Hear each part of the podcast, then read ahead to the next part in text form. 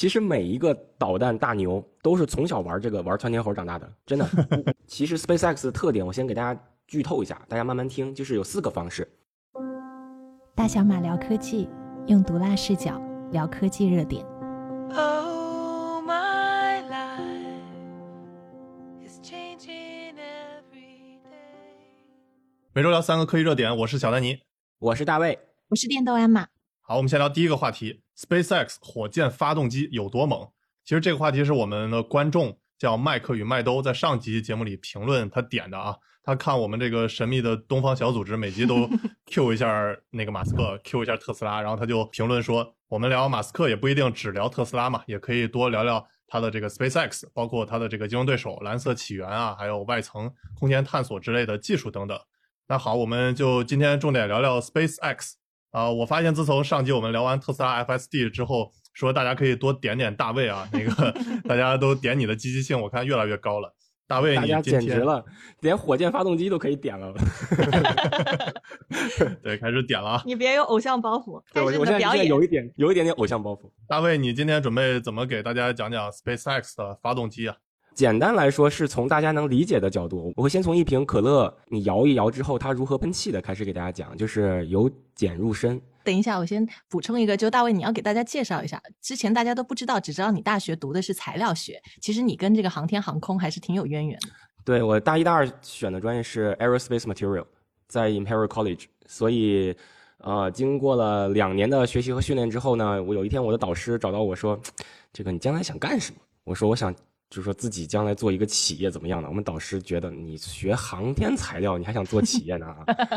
对吧？那你个人英雄主义，你可以学个小的，他就推荐我学纳米材料去了。所以后来我才转的。对，后来我本科最后的那个 degree 是，其实是学纳米材料，然后到剑桥也是继续学纳米材料，所以就哦没有再学这个航天材料了。但是这个专业本身其实基础课都是一样的，就大家上课的时候很多很多基础课都一样，比如说超级合金呐、然后呃空气动力学原理啊，然后这些都是一样的。那我们正好聊聊这个 SpaceX 的发动机啊。其实你今天准备介绍是梅林发动机啊，还是猛禽发动机啊？这其实我们先嗯可以给大家简单科普一下。这个不分的，是从梅林发动机一直讲到猛禽发动机，因为这个其实是呃火箭发动机的一个小小的进化史，也是 SpaceX 它的技术不断在迭代的一个进化史，或者说是人类整体的这个火箭发动机从二战德国的那个 V 二导弹到现在的 SpaceX 的整个的一个发展史，这里面我会穿插着讲，但是其实 SpaceX 的特点，我先给大家剧透一下，大家慢慢听，就是有四个方式。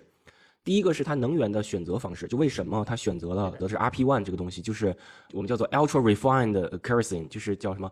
特别精炼过的煤油，比航空煤油还要精炼过的，就是在能源选择方式，它是从这个梅林发动机的煤航空煤油一直最后变成了甲烷。那么这当中是为什么？第二个呢，就是说它的这个涡轮的方式，有的叫这个我们叫 open circle，还有叫 close circle，就是分级燃烧。那么这个是它的创新点，我会给大家讲一讲。还有第三点就是它这个就是 nozzle 的设计，就是喷气管的设计。因为有地平线，就是水平面喷气管，也有呃真空喷气管，它到底是为什么是这样？还有第四个就是我们要计算一下。为什么它能做的这么便宜？就是说，在性价比方面，SpaceX 的不同的火箭，包括蓝色起源，然后包括之前苏联和美国的，它有一个横向对比。这里面就是在对比上哪些属就是好坏，我会给大家讲一讲。所以是从这四点开始讲的。那么在讲这个 SpaceX 的火箭之前，我觉得有必要先给大家做一个小科普。首先呢，在讲火箭之前，大家要有基本的一个简单的物理学常识啊，就是啊、大家我觉我相信大家都懂的，就是牛顿的这三大定律啊，包括作用力和反作用力。实际上，火箭它喷，它其实是给了一个作用力，那么它就会有一个反作用力。这个我相信绝大多数人都懂。那么这里还有一个概念，就叫做宇宙速度。就是什么叫宇宙速度呢？就是指这个物体它从地球出发，要脱离这个地球的引力，它所拥有的最低速度。那这个速度其实是七点九公里每秒，其实听起来还是很快的。那么还有一个物理学的一个概念叫做比冲。什么叫比冲呢？翻译成直白的大白话就是一千克的燃料推动一千克的物体能走多少秒，这个是一个比较关键的指标。所以航空发动机就是我们说的这个 jet engine，就是喷气机，它的比冲是三千秒。液体发动机一般是四百五十秒，固体发动机是两百五十秒。那为什么航空发动机三千秒的比冲，我们不用航空发动机呢？因为这里还有一个前提，就是它是在大气层之内，它不需要自己携带氧气罐儿。所以无论是液体火箭还是固体火箭，这里面比航空发动机多的要多了一个氧气瓶。大家可以先先这么这么记下来。对，然后航天工业有句话嘛，就是说火箭的原理很简单，但火箭的工程就非常深奥。所以我想听听你说具体的，比如说像你刚才说的，SpaceX 为什么会选择它现在选择的这种能源？我们都知道，就是比如说你一个火箭，它在中途补能，其实是几乎是没有办法在中途补能的嘛。嗯，然后你燃料本身的那个重量又需要克服重力，所以它最后是什为什么会选择它现在用的这个？好，简单来说，嗯，这个选择能源方式实际上是挺有意思的。就我们如果列一个表，它上面有各种的优劣势。那么通用的这个啊、航空燃料有什么呢？一个是就是这个 RP 一，我们叫 RP one，那这个就是一个 highly refined kerosene，就是大家把把它理解为这个 RP 一呢是高纯度提炼过的航空煤油，而航空煤油是高纯度提炼过的煤油，而煤油是高纯度提炼过的呃柴油，就是一在它整个精炼塔当中，它是最顶端，所以是非常非常贵的。那么还有一个燃料，就是大家肯定都理解的，就是氢气。氢气其实是热值非常非常高的，而且它顾名思义，它很轻，对吧？那还有一个燃料是什么呢？就是甲烷。那么在这个选型当中，我们考虑几个点啊。首先，我让二位猜一下，就是 density，就是密度是谁最低呢？我觉得煤油应该是最大的，对，煤油肯定是最大的。那最低是谁？我其实刚才已经提示了，氢气氢气，对啊，对氢。所以它们的这个密度相差是十倍，就氢气实际上是七十克一升，而 RPE 是八百一十三克，八百多克一升。所以你看到这里面就觉得哇，这个密度差异，所以这个时候你会偏向选谁啊？偏向选氢气。好了，那就还有一行，看第二行，就是那你相同相同燃料消耗的氧，这个时候就反过来了，就是一比例的氢要消耗六个比例的氧，而一个比例的这个 RP 一只消耗二点七个比例的氧。哎，这个时候感觉天平又往左边了点，对不对？就是你消耗的氧又少了。那还有第三个，第三个呢，就是说你一升的这个氧气，它的体积对应的是多少升的燃料呢？这时候这个表格上列出来就是一比零点五是 RP 一，一比零点七呢是比这个甲烷，一比二点七就是氢气。所以这个时候天平又更偏向左边了，就更偏向 RP 一了。那么还有这里面再往下就是燃油效率，比如说比冲，比冲呢，RP 一是三百七，三百七十秒，氢气是五百三十秒，哎，天平又往右了一点。那我们再看这个储藏的时候难易程度，RP 一呢是四百九十开尔文，就相当于说是，呃，我们在室温下面它已经是液态状态了，而氢气呢是二十开尔文，这都快接近绝对零度了，所以在室温状态下它是气体，要把它变成液体的话，需要很大的加压和这个密闭，包括冷却系统。所以当然这也是一点，为什么你有时候看火箭发射的时候，尤其是液氢液氧发动机，它上面一飞起来开始掉渣，它不是掉渣，它是这个液态的氢气，它太冷了，它把周围的空气中的水蒸气已经冻住了，所以那个冷凝水变成了冰往下掉渣。所以不是有的时候像我们说的，看到一个火箭怎么感觉掉皮了？不是，那就是掉的冰。那么在这么多优劣当中，我们去选，最后选的 RP 一，因为总的来说，它对这个一个火箭的体积啊，然后它的燃油效率啊，各方面还是一个不错的，所以才选了这个。我给大家贴个图，就是同样的一个火箭，用这个 RP 一和液氧的比例和液氧和液氢的比例的话，这个燃料罐都是它都是反过来的，一个是少很少的这个燃料，很多的氧气，还有一个是很很多的氢气，很少的氧气。所以这就导致它配重不同。那这样的配重不同，其实会导致它整个火箭的这个它的 fuselage 叫什么？火箭的主体的一个结构，它设计上也会有很多的不同。所以这个其实是就是它能源选择方式。那么刚才我说了，就是这个是梅林引擎，梅林引擎选的就是 RP 一，又便宜，然后经济性又好，然后呢比冲不是特别低。那为什么这个猛禽引擎不选择这个呢？其实有两点，我提前可以剧透给大家，因为这个后面讲分级燃烧还会讲到。第一个就是它这个火箭是要去火星的，那么宇宙里面唯一能就是人类在自制的燃料就是甲烷和氢气，航空煤油在任何其他地外行星都没有，因为地外行星没有化石燃料，没有化石燃料就没法提纯，所以这个才有一些公司专门去做如何在地外行星或者说空间之内合成氢气和合成甲烷。那我之前还看了一篇 UC Irvine 的这个学校，他写了一篇 paper 特别逗，是如何在火星上制甲烷，就是用单一催化剂。所以其实马斯克他们这个团队想的时候是想得很清楚的，就是既然这个火箭要去火星，它必须是在地外能补充燃料的，那必须能补充的是，就是人类能自制的燃料。所以这个时候就把 RP 一直接砍掉了。那在甲烷和氢气之间，如果再做选型的话，那其实毫无疑问就会用甲烷。因为它经济性更好。对，甲烷是一个甚至我们可以用农业的方式把它种出来，然后再人工合成的这么一个燃料，所以它经济性确实很好。还有第二点就是为什么不用这个 RP 一，就是因为 RP 一它是燃烧的时候它会焦化，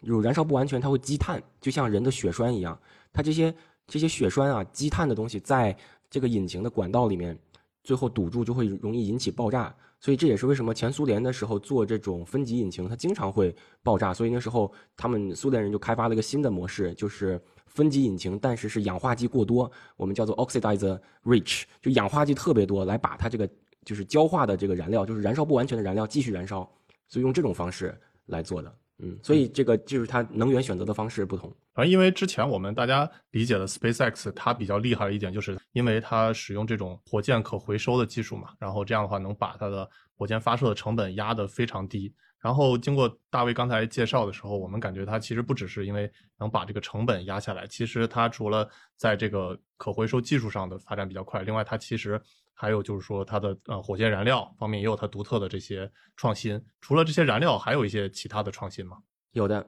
那么梅林引擎是一个在原理上比较简单的，我给大家讲一下吧。就是呃，大家喝可乐的时候，先把这个可乐摇摇摇摇摇，喝一瓶可乐，然后你一开这个瓶盖儿会怎么样？砰，不就喷气了嘛，对吧？就喷气了。那这是为什么呢？是因为首先它有糖水作为这个承载物，其次它还有压力。那压力怎么来的？压力来自于它里面有二氧化碳。那你摇一摇，这二氧化碳就有了，就把糖水喷出来了。这就是作用力和反作用力的一个在可乐瓶上的一个体现。但是这个压力不会一直有，为什么呢？因为可乐里面所含有的二氧化碳是一个定额的定数，压力不会一直有，所以这个可乐瓶不会一直喷下去。那这个时候怎么让这个可乐瓶继续喷下去呢？那我们可以给它加一个二氧化碳的罐子，这就像有的地方做啤酒，啤酒旁边不是有个二氧化碳的那个加碳的那个罐子吗？这就是保证它每一个它的啤酒经常是有有沫的、有泡的，所以旁边有一个罐子。那么这个啤酒和可乐和香槟啊，虽然都有气儿，但是密度不同，所以同时摇着三瓶饮料，你会发现它喷的喷射高度不一样。所以这个叫喷射高度不同，就是大家可以理解为它的比冲不同，就是不同的不同的饮料。就是 YouTube 上有很多的，就是手特别欠的小孩，他经常拿那个 Mentos 蘸可乐嘛，然后就直接就喷了，然后他们就会做很多比例，就是说呃 Pepsi Coke 和那个可口可乐还有其他的加了二氧化碳的饮料，到底谁喷的远一点？就是大家有兴趣可以去看一下。那么引入这个话题，就是告诉大家，既要有这个氧化剂，还要有这个燃料，这两个加在一起，它才会源源不断的燃烧，然后往外喷。那么压力这个东西不会一直有，所以我们会在这两个可乐瓶，比如说一个可乐瓶是助燃剂，一个可乐瓶是燃料，它没有压力怎么办？我们会给它加人为加一个泵，相当于说这个泵把这个瓶子内的燃料和助燃剂抽出来喷射出去。但是你想啊，一个火箭你要加一个泵，那这个泵的燃料来自于哪里呢？所以这个时候，我相信观众朋友们和二位肯定会想，那怎么利用自己本身的机械性能来把它哎抽出来？所以特别像什么呢？特别像这个燃油汽车的涡轮增压。我不知道丹尼你了不了解涡轮增压的原理？这里我可以给观众朋友简单讲一下，就是大家一下就明白了。涡轮增压就是把汽车排气管当中的尾气，或者说发动机的这个排气，直接怼到了一个涡轮当中，带动就是它热很热的这个废气啊，带动了涡轮去转，而这个涡轮呢，跟另外一边的这个扇叶它是共轴的，那另外一边这个扇叶就是另外一边的涡轮，其实是把新鲜的空气压缩到了发动机里面，所以这就是一个开循环，我们叫 open circle，大家明白了吗？这就是梅林引擎当中的这个这个压缩机的原理，就是你有一个燃料，燃料和助燃剂先燃烧，燃烧之后开始带动涡轮，涡轮呢又带动了你共轴的这个另外两个泵，就把氧气和燃料同时打出来，所以这是个很巧妙的设计。这个就是梅林引擎或者说早期的火箭引擎这个方案。我之前去那个德国科技馆，我就看到了最原始的 V 一导弹，后来还看到了 V 二导弹。就是大家小时候玩红警的时候，应该知道那个 V 二导弹长什么样。这个 V 二导弹的总设计师叫做冯布劳恩，这个人本身就是非常传奇。而且我大一的时候那个演讲比赛讲的就是这个冯布劳恩和他的 F 一引擎，因为他是后来从纳粹德国被美国相当于说俘虏了，他他投奔了美国，然后带到了美国。他后来是 NASA 这个登月计划的火箭的主设计师，这个人非常非常传奇。当时美国人抓他的时候，他才三十三岁，非常年轻。那么这个 V 二导弹当中的主要的原理，其实就是刚才我讲的一个 open circle，就是既有这个燃料又有液氧，那么这两个是如何快速合并在一起，然后并且还能有一个泵，就是这个原理。实际上，早期做火箭发动机的这这些人都是做 jet engine 的，就是做这个喷气机的。大卫刚才讲了挺多这个技术的要点啊，就是可能如果大家只听音频的话，不一定能完全理解。不用担心，我们会在视频版里头贴一些图，然后辅助大家去理解。然后另外的话，我们可以再聊一聊，就是说 SpaceX 它的这个造火箭的思路方面，其实是跟这些传统的，比如说 NASA 或者是这些俄国的他们造火箭有什么不一样？因为我看了，就其实他们说这个 SpaceX 他们其实是跟这个像美国宇航局。他们的这个思路体系就完全是截然相反的。就看那，比如说美国宇航局，他们都是，比如说先在纸上解决所有的问题，然后把所有的各种情况都想到了，然后再去发火箭。而 SpaceX 呢，它其实就是有点像互联网公司这个小步快跑的感觉。它其实是就通过每一次发射，每一枚火箭，其实都把它当成自己的一次改进的机会。这一点是不是也是非常不同的？对，这个马斯克手下有他们 SpaceX 的 CTO，这个哥们儿叫托马斯穆勒。然后我看了他的这个介绍，这这哥们儿也是个传奇。哦，其实每一个导弹大牛都是从小玩这个玩窜天猴长大的，真的。无论无论是冯布劳恩还是那个俄罗斯，就是前苏联的导弹专家，叫做谢尔盖科罗廖夫。我每一个人的自传我都看过，因为那时候我做演讲比赛的时候，我要选一个就是火箭大牛来讲他的技术。单纯这两个人，就是科罗廖夫和冯布劳恩，都可以讲好几集了。这个科罗廖夫居然在西伯利亚挖土豆挖了十年，因为他好像说 说错话了，然后然后斯大林不喜欢他，就把他发配到西西伯利亚挖土豆了。等把这哥们儿抓回来，这哥们儿两个腿都不会走路了。你想想他他是受了多大的磨难，但是他从小就造火箭。真的是这样，然后这个托马斯穆勒也是。如果大家看他那个纪录片，他们家里是伐木工家庭，他上大学的兼职是伐木工。当然，这些人本身这个动手能力都很强，他自己做了各种型号的火箭，从桌面级的一直到跟房子一样大的，他都自己做了。所以我就说嘛，这种一般火箭大牛都是从小玩窜天猴长大的。那个马斯克他招的 CTO 基本都是从小搞那个，比如说像啊特斯拉之前的 CTO，他也是从小就自己造电动版的保时捷。把它改造了，所以这个 Tom Muller 也是一样的，也是从小他就自己造火箭。对他就是提出的一个敏捷开发，就叫 Rapid Design。因为他觉得呢，之前的火箭都是在纸上去试，然后做各种模拟，对吧？仿真，然后他觉得为什么不直接造一个火箭，不停的试呢？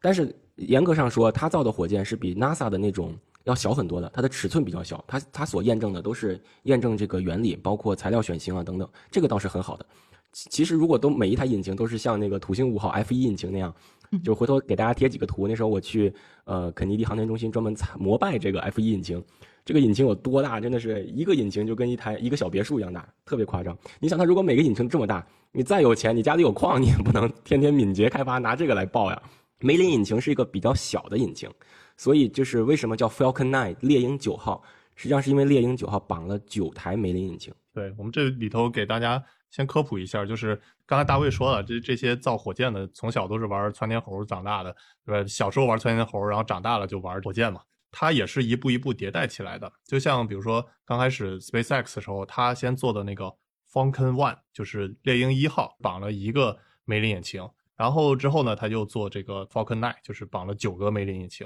然后后来它这个 Falcon Nine 也是迭代了好几版嘛，就 V 一点零、V 一点一、V 一点二什么的。后来还做了这个 Falcon Falcon Heavy，Falcon Heavy 其实有点像那个就乐高，把那个几个这个猎鹰九号那些又绑起来，又绑起来，对吧？然后之后的话做了那个 Starship，它其实最早是叫 BF 二，叫 Big Falcon Rocket，就是叫大猎鹰火箭。后来又改名这个叫 Starship 星舰。其实它它就是用的这个猛禽发动机。我觉得这个其实。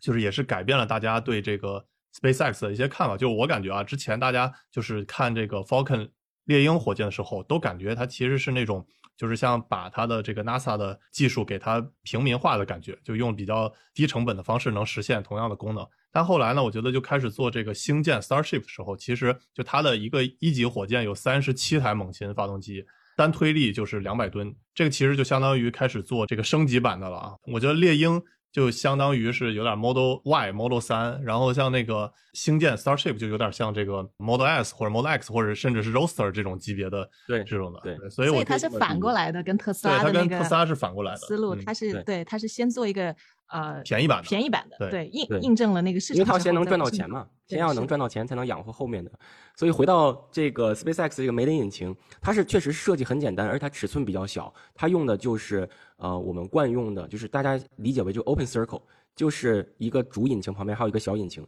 那它有很多缺点，就是这个小引擎呢，它一直在冒黑烟，因为它用的是这个煤油。那么这个煤油燃烧不完全，就一直冒黑烟，但是带动的是主燃料室的，就是主燃燃烧室的这两个泵，就是上面两个泵，就是刚才这个原理我已经讲过了。但这种 open circle 的方式，实际上是在经济性上面是比较差的。就大家想一下，如果火箭就这么大，燃料又很贵，然后你为了呃给这个泵驱动，所以导致燃料和助燃剂被大量的浪费，那这个是很不划算的。所以这时候前苏联呢，它开发了一个引擎，我这个这时候我就要给大家引入一个叫分级燃烧的概念了。什么叫分级燃烧呢？大家可以理解为先预燃了一遍，然后再把这些燃烧不完全的再喷到主引擎里，再继续燃烧。这样呢，这个预燃室带动这个泵的这部分燃料就不会被浪费掉。那这个其实就是苏联人他的火箭之路。就苏联人的火箭和美国人的火箭，在美苏冷战的时候最大的不同呢，就是苏联人采用的是分级燃烧。我们叫做英文叫做呃 stage combustion circle，有这个 oxidized rich，也有 fuel rich，这这两个概念分别是你是燃料过多呢，还是说助燃剂过多？那么美国就是用 open circle，所以 SpaceX 的梅林引擎实际上是一直延续了美国火箭发动机的这么一个设计思路，但是真正到了猛禽引擎，它就做的就是 stage combustion，就是我们说的更夸张一点，它是叫全流量分级燃烧循环，这个是人类历史上目前能实现的燃烧效率最高的引擎。但是我可以给大家再讲一讲为什么它要这么做。就是首先我已经讲了，open circle 这个设计会浪费很多燃料和助燃剂，对吧？那么我们能不能把这个 open circle 喷出来的黑烟直接怼到这个主燃烧室里呢？答案是不行，因为燃烧不完全会导致积碳，就像我刚才讲的，像一个血栓，而且火箭引擎它这个管线压力又很高，温度又很高，一旦堵塞了，马上就爆炸。所以这时候这个 close circle 就是分级燃烧呢，呃，是先让一个预燃室。就是比如说这个氧化剂，就氧气特别多，然后氧气多了呢，它就会把这些燃料完全燃烧，浪费的氧气再放到这个主燃烧室。还有一种呢，就是呃燃料非常多，燃料非常多呢，那么燃烧不完全的这部分燃料再推到主燃烧室。但是无论是 oxidizer rich 还是 fuel rich 的这两种设计方案，都会无无形中对这个氧化剂和助燃剂造成相当多的浪费，因为火箭它确实是。你想，你的笔推就摆在那里，你往上装一点东西，它的这个价格核算都是非常非常非常贵的。那么 SpaceX 呢，他就说，那我能不能把这个精准的控制每个预燃室的燃烧比例？就是它既有这个 fuel rich 的这个呃泵，那么这个地方要精准的控制比例，还有一个 oxidize rich 的这个泵，这个地方也要精准的控制它的比例，因为如果不够精准的话，首先会造成燃料的这个。浪费，其次会造成它过热，过热实际上也是火箭最最麻烦的一件事情。没有一个金属能抵得住这么高温高压的，这个温度差不多要将近三千摄氏度了。那么它在精准控制比例之后呢，它就等于说两个预燃室，这两个预燃室烧完了之后再推到主引擎，这就是 full flow 的这个原理，就是全流量分级燃烧。就大家可以理解为全流量分级燃烧，就是之前我讲的那个 close circle 的一个进化版，也是苏联引擎的一个超级进化版。因为苏联苏联人其实一直在做这个 full flow，一直没有做出来。反正我觉得它 SpaceX 通过这些技术啊，最终实现了，其实它的那个成本是压得很低。包括它不只是对比 NASA，还是对比那个啊蓝色起源，就亚马逊的那个蓝色起源，其实也是有这个成本优势的。比如我看，就说，比如说美国，它要在二零二四年实现这个载人的重返月球任务。其实就是也是把那个一个大单都给了这个 SpaceX，那个蓝色起源还不是很高兴嘛，还那个起诉他们那个 NASA 为啥这个就给 SpaceX 这个单？但其实后来原因也很简单，就是他们同样的任务的话，SpaceX 报价也就二十九亿的美元，但是要蓝色起源呢，它就要报价有差不多六十亿美元，其实就一倍之多。所以整体来说的话，SpaceX 它的这个啊，无论是技术啊，还有通过技术达到的这个成本的节约。我觉得都还是非常领先的。而且我觉得就是可能就是媒体很多人会说 SpaceX 有什么黑科技，但其实我之前写书的时候还采访了蛮多啊、呃航天航空界的从业者的，他们是觉得呢，其实 SpaceX 最大的突破就是成本下降，它所有的所谓的创新都是为这个成本下降来服务的。之前我的认知啊，我作为外行，我的认知一直是以为啊、呃 SpaceX 它厉害的地方就有点像那种硅谷的那种，是通过技术的变革。但其实我感觉，就是 SpaceX 它更多的是有点像我们中国企业家的那种思路，就是说它重点是研究怎么降低成本，是靠就是那种 incremental innovation，就小步快跑的那种创新，而不是就是那种哇很黑科技的有什么就是技术上的大变革实现的创新。对，因为梅林引擎的原理实际上说实话真的是不难，当然我们这里讲不难是有点站着说话不腰疼啊，但是 这个它的基本原理在一九六零年代。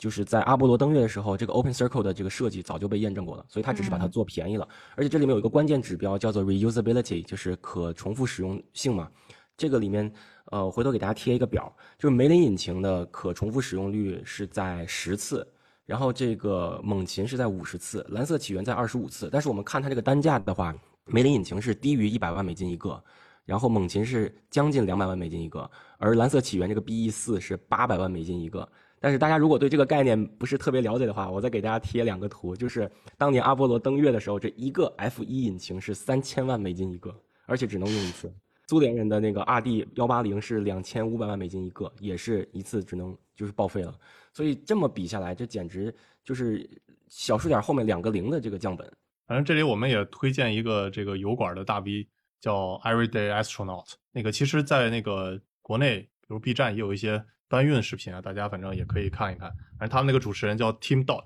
嗯，我感觉有点像美国版的 Team 呢，就是是影视这种飓风的那个 Team。这个如果你想了解航天航空的话，包括 SpaceX，它是那个有点马斯克小迷弟的那种感觉，大家可以去看一看 Everyday Astronaut 这个频道。对有两个美国有两个很出名的呃叫 Team 的美国小迷弟，一个是 Team Urban，一个就是 Team Todd。然后我感觉 SpaceX 它对这个航天航空的这个贡献不止于在技术方面，其实也是在于这个时尚方面啊。航天服的设计嘛，就是马斯克和一个这个呃时尚设计师，然后一起一起搞的嘛，然后就明显感觉就是潮了很多。就那个时尚设计师，他是也是给这个蝙蝠侠呀、金刚狼啊做这个服装设计的。然后另外，但我这他比如里要说他，的服装是舱内使用的，不是舱外使用的。所以舱内使用的，它的这个就是说，呃，可以改变的地方还是挺多的。如果舱外使用的话，就要严格遵循那些 protocol，那些设计规范了，就可能改变不是那么多。你像它这个呃头盔做的就非常科幻，对不对？对这是舱内舱内使用的，如果舱外的话，不会做成这么科幻的。包括马斯克他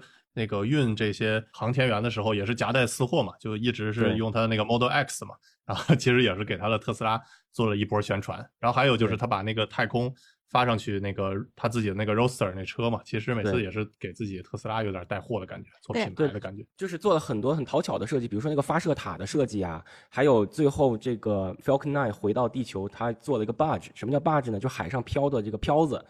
嗯这个漂子的设计，它能保持动力定位在海上不动，这也是挺有技术的。上面还写了一句话：“Of course I still love you”，就特别搞笑，特别感人。这火箭回来了。对，还有就是他第一次给呃 NASA 运东西到那个太空站，除了给 NASA 运啊、他们要运的那些东西之外，他们还夹带私货带了一箱的冰淇淋嗯，给那些在那里的航天嗯。航空人员吃，所以就是他是让这个整个嗯火箭发射都变得更有趣、更，酷、更好玩的。还有就是他那个航天员不是自己带了孩子的那个就是亮片恐龙嘛，就是对，也是卖的这是个网红恐龙。对对，网红恐龙也是卖的特别好，反正就更时尚、更有人情味儿，然后让更多人关注这个航空航天领域，我觉得这个也是一个非常大的贡献吧。我刚才讲降本的地方有一个很重要的点忘讲了，给大家补上，嗯就是呃，如果大家看过阿波罗登月的这个土星五号火箭的话，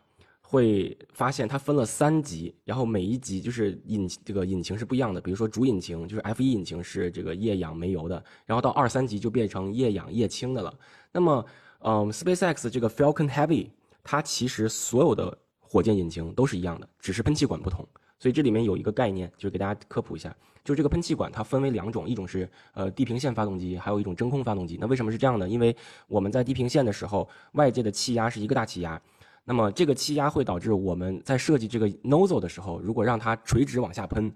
它打到平流层和以上的时候，它就不能保持垂直了，它就有很多喷出来了，因为外面的气压低，你能理解吧？就像伞一样把它喷出来。但是一个合格的引擎是需要所有的燃料喷出来的时候是一直是垂直状态的，就是既不要既不要窄也不要宽。那么这个时候就要要通过改变喷气管的设计来改变它。所以这个 Falcon 9它有两个引擎，一个是地平线引擎，还有一个是这个真空状态的一个引擎。那么整个在 Falcon Heavy 的这么多引擎当中，它引擎的设计原理和都是一样的，就是排排气管不太一样。这个也是跟别的火箭很大的一个区别。哎，说起这个降本，我记得我之前还采访过一位 SpaceX 的前员工，他就跟我说了一个非常匪夷所思的 SpaceX 省钱的方法。就比如说，我们像传统的像 ULA 这样的啊航天大厂，他们的那个就是设计冗余度会，比如说按照一个百分之啊一百五十这样的标准来设计。但是呢，SpaceX 它在很多不是核心的那种区域的设计，就认为冗余够用就行，他们就追求最佳的那个性价比嘛。所以他们是夸张到什么程度？比如说，在他们设计初代的那个龙飞船的安全带的时候。那传统的公司都是会特意去造出宇航员级别的这种专用的安全带，他们的逻辑就是因为那个发射速度不是我们任何在地球上的那些运动可以比的嘛。但是呢，SpaceX 的工程师他们就选择了，最后他们是选择了用现成的民用赛车的安全带来试一下。这其实也是特斯拉工程师的建议。我我之前也说过，就特斯拉那个 Design Studio 的设计总部就在 SpaceX 旁边嘛，所以他们员工互相有什么问题都经常串门，然后一起啊头脑风暴。所以那个 SpaceX 的工程师就真的上了这个，嗯，赛车用的这个安全带的建议，然后测试之后呢，发现真的能用，哎，那他们就用了，这样就省下了很大的一笔专门为这个宇航员级别开发专用安全带的成本，就这样的事情就比比皆是。所以他们的设计很简洁哦，你如果仔细看里面，它都是触摸屏，这个也是之前很少有这么做的，无论是苏联还是美国航空南航天局，都不会说我我完全做触摸屏的。而且那个盆椅的设计应该是那个 Tesla 的员工有帮他做设计。是的，所以就是行内人有的就说，他们与其说他们是技术上做了多少创新，不如说他们其实是在思维上的创新。你知道为什么那个椅子，为什么那个椅子是做成盆状的吗？叫盆椅。这个真的不知道。很简单，就是你如果竖着坐的话，坐的坐在他那个赛车椅子上。你想，你要以几倍重力的加速度离开地球，那么如果你人是垂直状态下，你头部会缺血，而大腿上全是血。所以盆椅是让你躺着坐，就保持你头部和全身的血液基本上是在一个 level 的。哎，那之前不是这么这么做的吗？之前也是，但之前的盆椅设计都是，嗯，回头给你找几个照片，你看一下，你看看阿波罗登月舱里面那些盆椅设计都是啥样子。这个东西是我高中的时候，我们我们高中的物理老师特别发散，就每次让我们做一些小的演讲，都是讲一些有的没的。那个时候我记得是太空人，应该是杨利伟刚刚进入太空，后来我们高中老师就说，你们每个人选一个今天新闻上你看到的图片给我讲一讲。所以有的人就选了这个椅子，有的人选了那个航天服，有的人选了喷气管。大小马聊科技，用毒辣视角聊科技热点。Oh, my life is changing every day. 好，那我们接着聊第二个话题：马斯克为啥买推特？其实我发现那个就是马斯克和 Twitter 这个买不买的关系啊，其实在二零一七年底就发生过。就 Elon Musk 他发了一条 I love Twitter 啊，结果有那个这个闲事儿。呃，不够大的就说 you should buy it then，就你应该买了把 Twitter，然后 Elon Musk 还回复一条说 how much is it，就是 Twitter 到底多少钱啊？经过这个呃四年半的奋斗时光，马小伙终于把这个 Twitter 要买了啊。那个其实这个马斯克的他的官方口径就是说要支持言论自由，然后要打击机器人水军，但是其实我感觉背后啊，他还是有挺多骚操作的，对吧？对对对，阿妈要不要跟我们讲一下他到底有哪些？骚操作，他其实从今年一月开始就呃已经开始自己默默的入股推特，但是呢他没有对外说。然后美国的法律是说你没有超过百分之五。的那个股份的话，你是不用对外说的。但他超过了百分之五，他还没说，他是迟好像迟了十天吧，我记得。然后之后呢，啊，他才向就是组织汇报，就说我买了超过百分之五，而且呢，他啊买了超过百分之五之后，他还发了一些就是相当于有点诋毁推特的那种推文，就说啊，推特没有言论自由，我是不是要换平台了？这样就让那个推特的股票继续往下跌。嗯，这些负面的言论，然后他再继续买。其实他已经是太骚了，这波操作。在延所以现在他是有被人告的。那这也不是马斯克第一次干了，之前他那个在 Twitter 也经常有骚操作。对他之前被 SEC 起诉过呀，就是因为他，因为他是一个大 V 嘛，他讲一句话能直接影响到股市的。对，无论是说要私有化特斯拉，funding secured，就是他的那个资金都已经很充足了。然后还有就是说他那个狗狗币嘛，之前的那些对骚操作，对，反正我觉得那个不只是马斯克啊，我觉得像这些科技大佬其实也都爱去买这些这些媒体啊，包括之前贝索斯不是也把他那个华盛顿邮报也都给买了吗？但那种传统媒体比比不上推特的影响力。对，那你们觉得马斯克他除了这个说要保持言论自由啊或者什么的，这个其实还有一些什么其他原因吗？我当然，我我相信他主要是保持言论自由，因为确实是我觉得美国目前的状况蓝的有点让我，哎呀，蓝的就发紫了。呃马马马斯克自己不是说吗？他以以前以为自己是偏 liberal 的、偏自由派的，后来他重新定义了自由派，发现他自己原来是个保守派。哎，那我们不是总是说美国呀还是言论自由的嘛？相比于啊、呃某些地方，美国其实是更让大家敢说的嘛。这要看跟美国自己的时代去比，就是说这个时代可能相比上一个时代的言论自由，这里要讲一个点，就是美国的政治正确和其他国家政治正确，很多时候它不是一一样的政治正确。就是你在美国的媒体上，你当然可以抨击他的领导人啊什么的，但是一旦你涉及到呃性别，甚至是种族、肤色，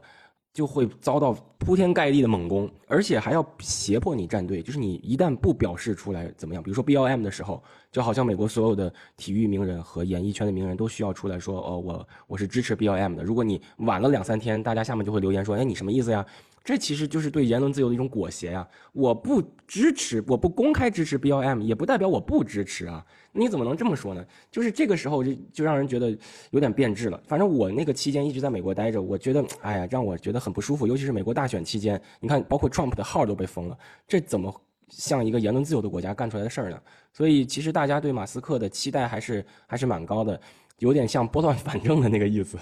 我是觉得马斯克他呃，就是收了推特这波操作，肯定也有自己私心的嘛。因为嗯就是你如果有一个这样的宣传渠道，那你的个人意志其实是能够被辐射到更多的角落、更多的人啊。说白了就是不会被封号嘛，不像被川普一样。对，然后我还看到一个数据，就是说，如果你把他所有的推文都呃罗列出来，然后做一个看看他呃关键字哪个说的最多，那他说的最多的是特斯拉，第二嗯是 SpaceX，、那其实就是一个很明显的，它就是它的一个宣传渠道。然后我也相信，就是说他想改变这个言论自由，但是我是觉得。其实真正的言论自由就有点像真正的公平一样，其实它都是不存在的，你只能说把它当成一个追求无限的靠近它。对，然后没有绝对的自由，只有相对的自由。对，然后我觉得就是获得言论自由的第一步，就是意识到自己可能没有想象的那么自由。我觉得在这方面，其实西方是做的不好的。我在国外留学的时候，我比较惊讶的一点就是说，不少欧美的同学其实是很会很傲慢的去教我做人，就指责，比如说我们国家这方面怎样怎样。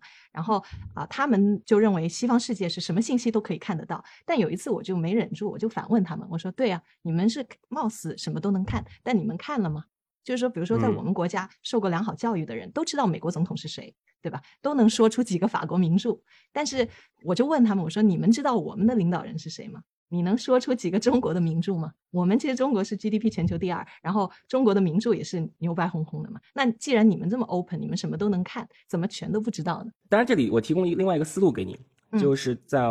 超稳态社会，其实大家对政治的关心程度已经没有那么高了。就比如说，呃，一个美国的剪草工，他其实不需要关心是川普当了国家这个总统还是拜登，他更关心的是他们县发生了什么事儿，然后昨天的 NBA 球赛谁赢了。就是即使他有非常好的渠道去了解，但是他未必有那样的冲动，就是因为这个事情在。在有些国家已经是达到超稳态了，有些职业政客，对吧？有些环保组织，有些 NGO，他每天就负责搞这些事情的。所以，作为一个普通的公民，他即使有这样的呃权利，他未必去履，就是说行使他的权利。这个也是我发现，就是你在美国，你可能问他这个南希佩洛西是谁啊？你在大街上，我估计都没几个人知道。但是你要问他昨天那个勒布朗詹姆斯打的怎么样，或，那十个人有五个能跟你评论一下。所以我觉得，就是说，这个绝对的资资讯自由，它不只是说它存在在哪，还是它有没有被看到、被听到。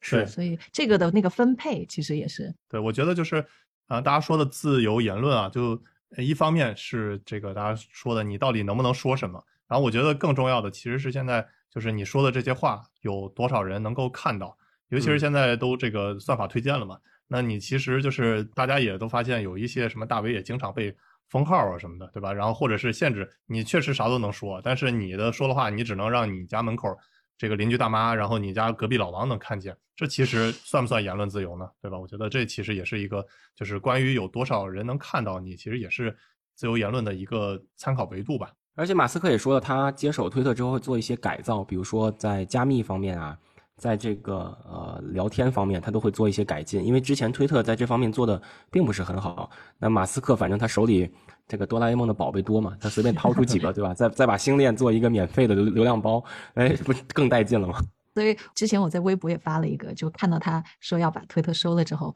我就发了一个微博说。我发现，就是真的钱不是万能的，很多钱才是万能的，收付就可以收推特。然后，哎，他最近还发了一个推文，说他要把可口可乐也收了，你们看了吗？对，我看了，然后再加点 cocaine 进去。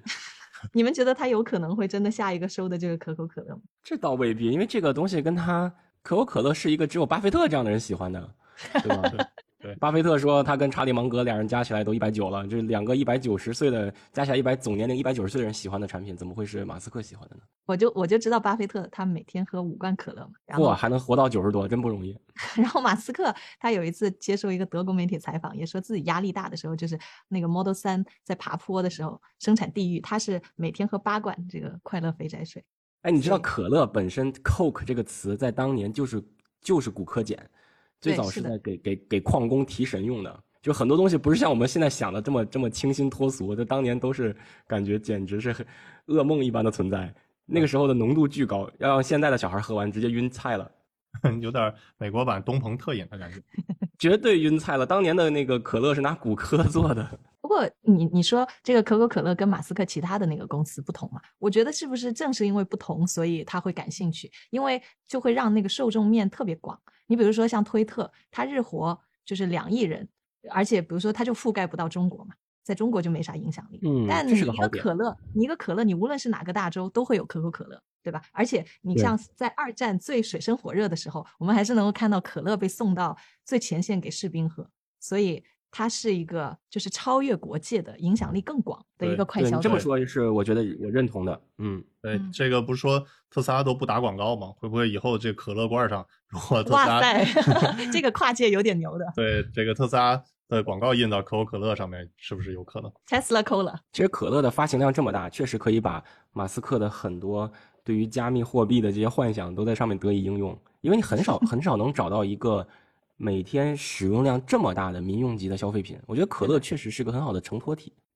每期节目我们都会抽取一名观众评论，送上大小马神秘礼包一份。这次抽取的是网友麦克与麦兜，他说：“如果用科普定位来看大小马聊科技，可能确实有瑕疵。不过听了几期节目，感觉宗旨并不是像李永乐老师那样的科普定位视频，更多的是谈话聊天节目，类似窦文涛的圆桌派。”只不过圆桌派更偏向人文社会学科，大小马聊科技更偏向自然科学，顺带科普。感谢你的评论，我们和圆桌派还有很大的差距。不过科技版的圆桌派确实是大小马聊科技的努力方向，也欢迎大家多多评论留言，没准下一个获得大小马神秘礼包的就是你。大小马聊科技，用毒辣视角聊科技热点。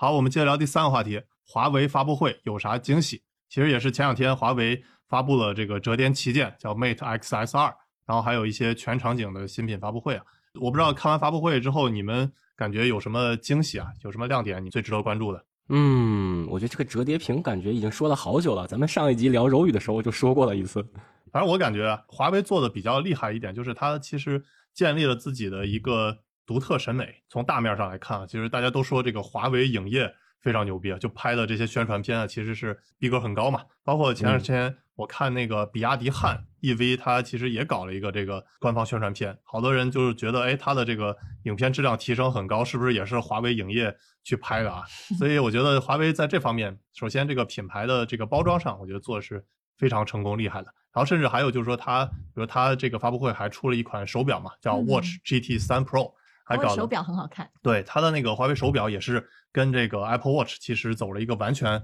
这个风格不同的这个设计嘛。其实也是被大家非常认可的。尤其这次出了一个那个叫陶瓷版的，嗯，我觉得还是很带劲的，就很多人就都觉得还是非常厉害的。这个除了这些，你们有没有觉得很有意思的点呢？嗯，我觉得就是华为它那个折叠屏一九年刚出来的时候，很多人都觉得它这个就是一款就是探索未来方向的手机，可能它的战略意义会比它实际就是卖的那种现实产品的意义要大。嗯但是从这次的发布会来看，它其实就是想把很多东西都整合给这个可折叠屏。对就像你刚才说的，华为影像啊、鸿蒙的系统啊，还有未来交互这些前沿科技都想融入进去，就让这个折叠屏更加大众化，然后覆盖的人人群也更多吧。因为现在的折叠屏还是很小众的嘛。哎，所以我也想问问你们，你们觉得这个就是手机这种可折叠屏，它是会会是一个就是长久存在的一个终端形态吗？还是一个过渡产品？就比如说，你看 MP 三就是一个存在时间比较短的一个过渡性产品，很嗯快就被手机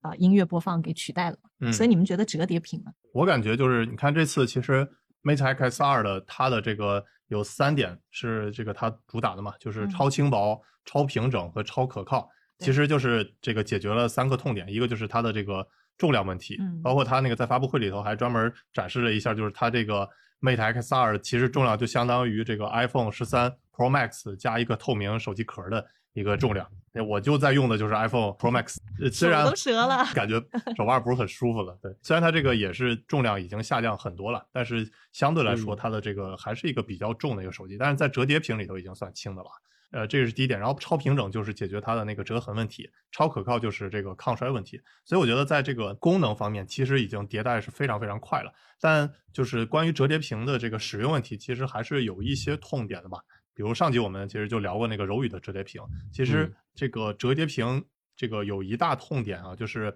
除了就是厚啊，还有就容易碎啊，就是容易摔的问题，其实还它还有就是不能这种无线充电。啊，反正如果大家也都能接受这些问题的话，其实我我感觉啊，就是它还是一个会长期存在的一个手机形态。而且我感觉，其实这个华为的 Mate X S 二折叠屏系列，其实越来越长得像那个 Kindle 有一款叫 Oasis 的嗯那个，对，对，就是展开了之后，我觉得还是挺舒适的，使用起来。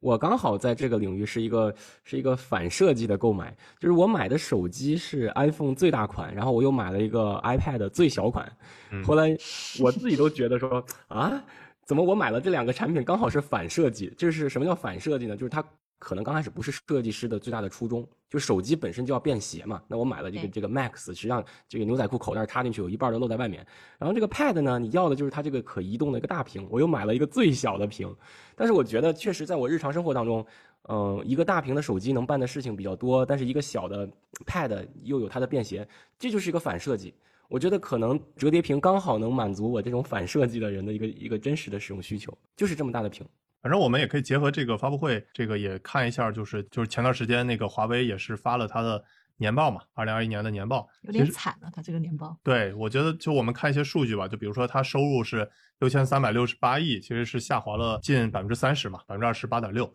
虽然就是很多我看博主就是说它的这个净利润一千一百三十七亿是提升了百分之七十五点九啊，这个也是这个历年来华为最高的净利润。其实我们深究一下就会发现。它的这个净利润主要就是因为它这个卖了它的那个荣耀资产，嗯然后对，相当于你说你家有钱了，是因为变卖家产。Old money，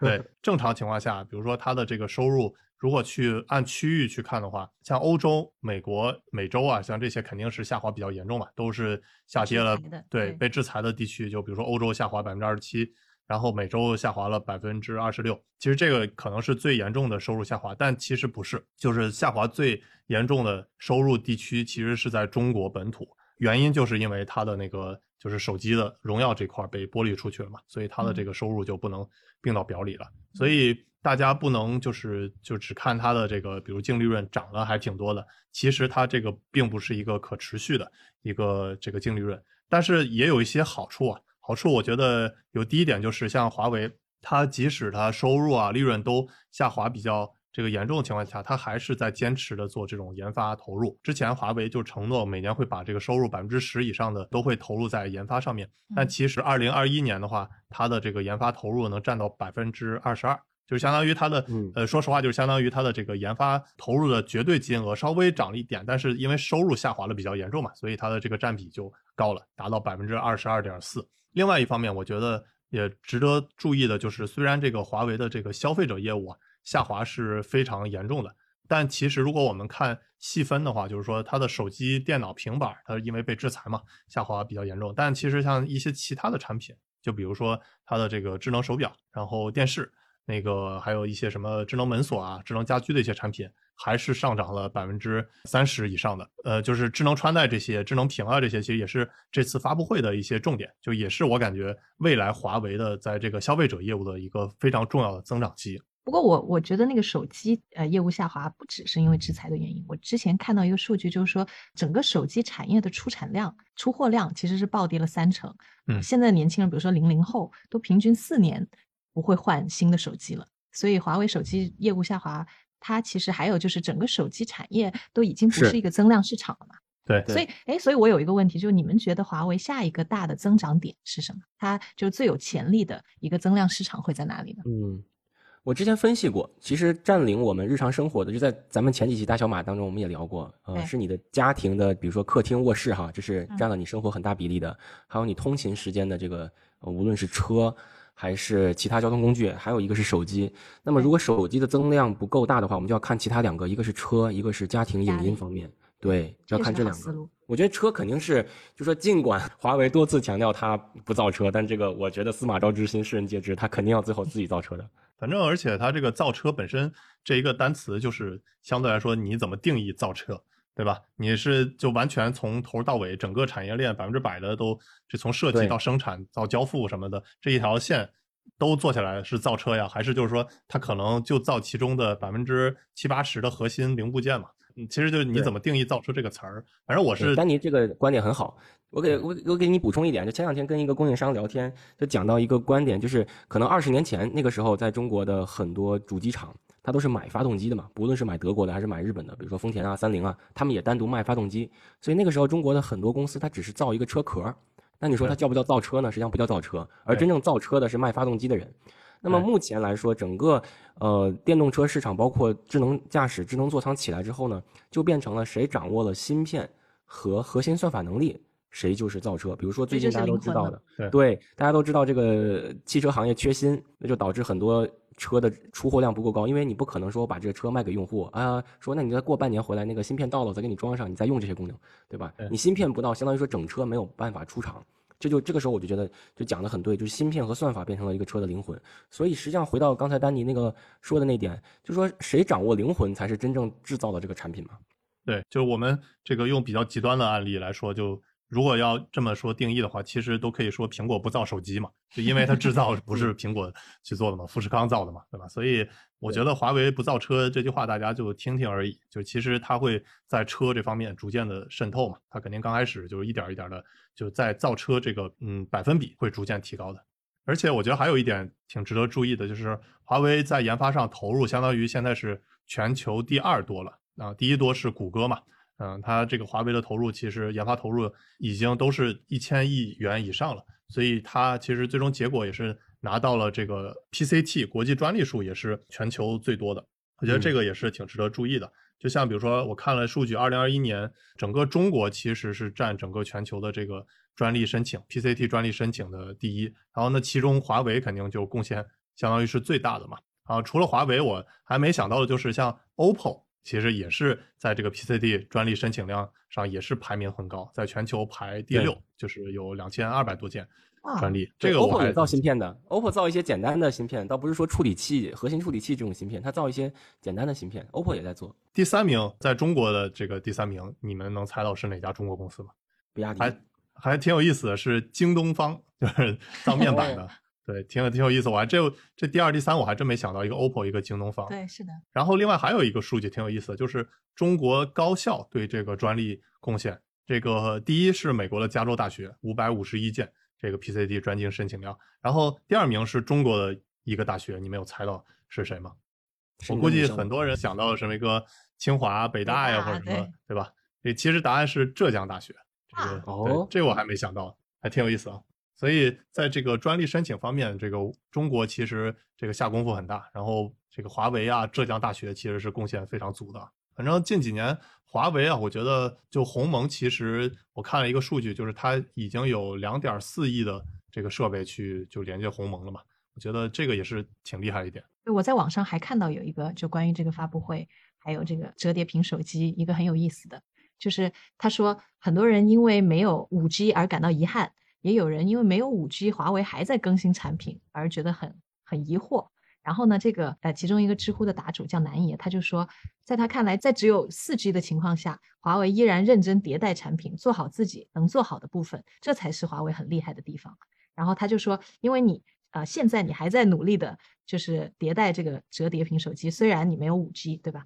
啊，因为你只有在现在真的下场，把自己跟竞争对手放在同一个维度去做好产品，去创新，才能在未来芯片优势回来的时候交出惊艳的产品。我觉得他说的这个还是很嗯对的。对，所以华为一方面他在不停的迭代产品，然后另一方面又在花钱烧钱去做研发，对，还是为未来下的再下一盘大棋。包括去年底的时候，这个余承东其实他说，华为手机肯定还是会做下去的，而且要在二零二三年，也就是明年的时候王者归来。所以目前它确实是一个过渡期。我们刚才也说了，很高兴看到就是华为并没有因为它的这个收入利润下降，然后会停止它的这个研发投入，所以这点还是非常值得尊重的。这也是为什么这个美国第一个制裁的中国企业啊，除了中兴啊，中兴完了就是嗯华为嘛，但是对华为的制裁的这个严厉程度肯定要比中兴还要严厉很多。其实也是一种对华为的呃，变相的致敬对吧？对吧？对手看先打击谁，就肯定是觉得什么是很最厉害的嘛。像传音就暂时不会被制裁嘛。